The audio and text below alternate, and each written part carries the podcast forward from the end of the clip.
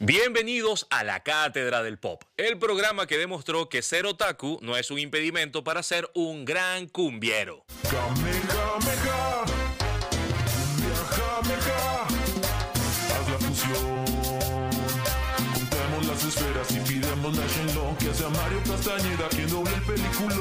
Seguro Porta, el artista español, pensó que su Dragon Ball Rap sería la mejor canción del anime, pero nunca vio venir esta cumbia Jameja.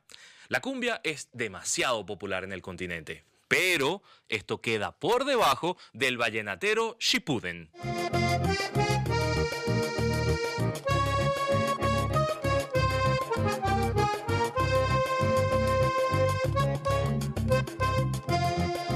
Sin ser colombiano, este sería mi repique para las llamadas. Síguenos en nuestras redes arroba Cátedra Pop en Instagram y en Twitter para que te enteres de las últimas noticias geeks, las recomendaciones de nuestros invitados y una bachata de Naruto. Porque en serio, existe la bachata de Naruto.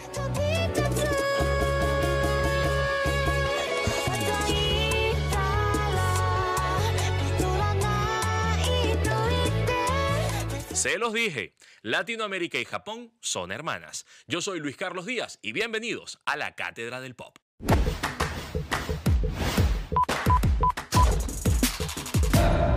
Arrancamos un nuevo episodio de La Cátedra, el show favorito de todas las personas que nos aprendimos la coreografía de Tobey Maguire en Spider-Man 3, tal y como este niño.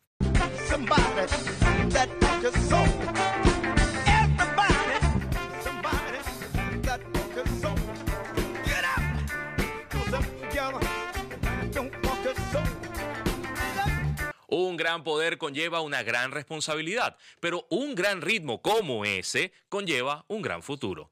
Mejor vamos con las Geek News a ver si aprendemos algo que nos haga tan cool como ese niño.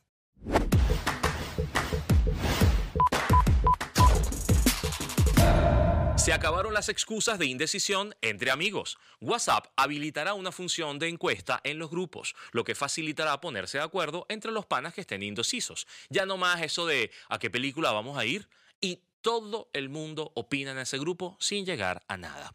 Ahora mandas las opciones y que la democracia haga su trabajo. Lo mismo aplica para dividirse la carga en los trabajos. Y lo más importante, determinar quién lleva el hielo a la reunión. Esta función, que parece ultra innovadora, está disponible en Telegram desde el año 2018, haciendo que los testigos de Telegram digan, "Mm, ya nosotros teníamos eso. Pues mm, sigue hablando tú solo por ahí. Ya está disponible The Batman en casi todo el mundo y es una belleza. La crítica en todo el planeta la ha amado y ha superado en el termómetro de Rotten Tomatoes a Avengers Endgame. Pareciera que por fin DC encontró el rumbo. La película tiene de todo. Acción, misterio, un excelente desarrollo de personajes, una gatúbela impresionante, un Batman que es detective, una actuación brutal de Robert Pattinson y si estabas en Austin, Texas, incluso tenías murciélagos de verdad, porque un tipo soltó un murciélago durante la proyección de la película. Menos mal que aquí no te dejan entrar ni con refrescos de otros locales, mucho menos animales.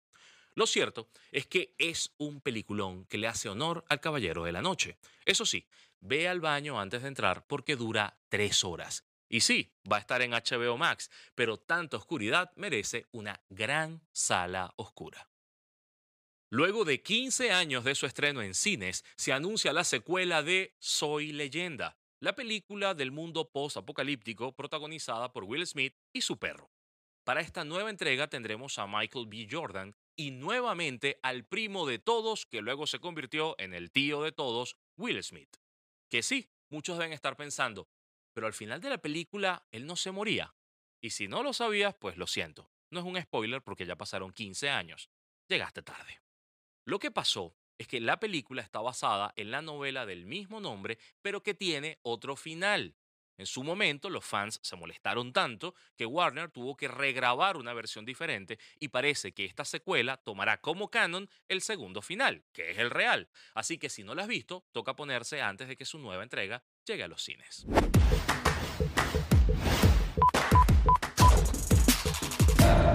Según la Real Academia Española, la virtualidad se refiere a algo que existe de forma aparente, pero no es real. Como cuando tu ex te dice que cambió y ahora sí es mejor persona, eso es solo un cambio aparente y no es real. Este concepto de virtualidad lo manejamos desde pequeños y nos ha hecho pensar que lo que sea que hagamos en ese plano no es real y al no ser real, pues no afecta. Y eso es caernos a mentiras. Tanto la Academia de la Lengua como nosotros deberíamos actualizar, porque tal y como aprendimos en el documental The Social Dilemma y en cientos de estudios psicológicos, lo que hacemos en el plano virtual repercute en nuestra psique. Es parte de nuestro mundo real, pero extendido. A lot of people think Google's just a search box and Facebook's just a place to see what my friends are doing. Así como recibir likes y followers nos da satisfacción, recibir mensajes con insultos o críticas a nuestra personalidad, nuestro físico, el trabajo o lo que sea puede fácilmente tumbarnos el día, aunque haya algunas personas que crean que eso no les afecta. Eso es como creer que comerte una bomba de dulces en la mañana no significa nada porque las quemas en el resto del día, y es un mito, por supuesto, que te afecta. Algo normal en redes es ponernos una máscara para ocultar nuestra verdadera persona. A veces es una máscara influencer, a veces es de moralista, a veces es una literal o un mono feo de NFT. No importa cuál uses, lo que vamos a alertar es que con ella un grupo de personas puede aprovechar que está a la distancia, desde el anonimato, y creyéndose impunes para hacerse los malos con los demás. Hacer daño es una elección y hay quien escoge eso todos los días, incluso como diversión. Además, en las redes pueden conseguir a otras personas que piensen igual que ellos, por lo que se forman grupos de bully, que son turbas virtuales, que su único fin es caerse a gritos en peleas en Internet como si fueran barras de fútbol. Y sí, digo barras de fútbol porque esos hechos los hemos visto en todas partes, en México, en Londres, y alguno olvida la batalla campal entre el Deportivo Táchira y el Caracas, que terminó en la quema del autobús del Caracas. I disagree. Volviendo al punto, estas quemas de autobuses las vemos todos los días en Twitter por cualquier cosa. Y aunque algunos crean que de verdad no les afecta, lo cierto es que sí. Incluso el actor Robert Pattinson admitió que creaba cuentas en redes sociales para responderle a sus haters. Y no era para insultarlos, sino para decirles, porfa, ya no lo molesten, porque él no aguantaba las críticas que le hacían a su propia persona. Mi pana, si un chamo que se caló ser Edward Cullen por cinco años y luego se convirtió en nuestro nuevo Batman modelo 2022, uno de los mejores que ha existido, si él no puede aguantarlo, ¿qué queda para los simples mortales? Y esto no es tan fácil como pensar, ah, es que de seguro él es mente débil. Pana, hay que tener una mente muy fuerte para aguantarse esa cruz de crepúsculo en el mundo del cine. Igual, lo importante es recordar la empatía, que es una cualidad que tenemos de identificarnos con el otro y reconocer que todos somos vulnerables. Además, el odio es un negocio. Hay gente que su forma de ganarse la vida es generar campañas de odio en contra de empresas, políticos, personas, proyectos, lo que sea, solo con el fin de perjudicarlos socialmente y económicamente. Es en serio.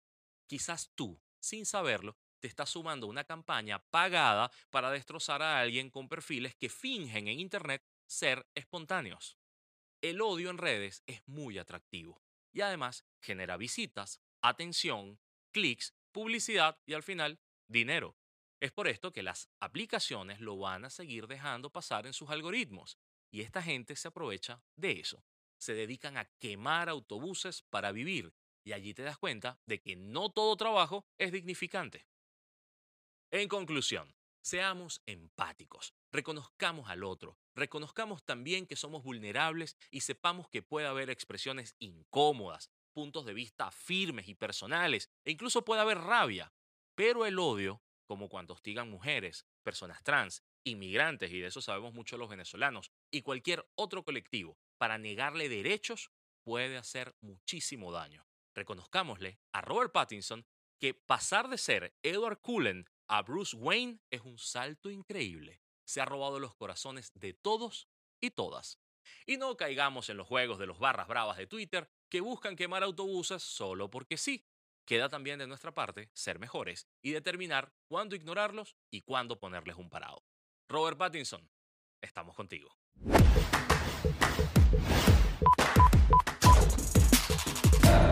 Las recomendaciones de esta semana tienen que ver con cómics. Agárrense allí. Primero, Batman el largo Halloween. Es una serie de 13 cómics que abarcan a un Batman detective que debe detener a un asesino serial en Gotham. De paso, tiene dos películas animadas con las que puedes complementar la historia. Segunda recomendación, Giant Days, Días Gigantes. Un cómic que también es comedia sobre tres chicas que viven en una residencia universitaria. Allí se exploran temas cotidianos desde ángulos únicos y se ha ganado un premio Eisner a Mejor Publicación Humorística. Y tercera recomendación, por último, Saga, una space opera que vuelve al mercado luego de cuatro años de parón. Si te gustó Star Trek, Mandalorian o Cowboy Bebop, seguro te lo vas a tripear. No te voy a hacer spoilers, pero entre las reseñas, los críticos han comparado Saga con El Señor de los Anillos y Romeo y Julieta. Es decir, esto es puro lomito.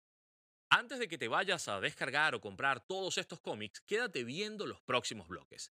Tendremos de invitada a la actriz de doblaje Leisha Medina, quien nos hablará de su carrera. Y luego conversaremos con María José sobre la locura que es ser un músico en la Venezuela actual. Ya seguimos con la cátedra.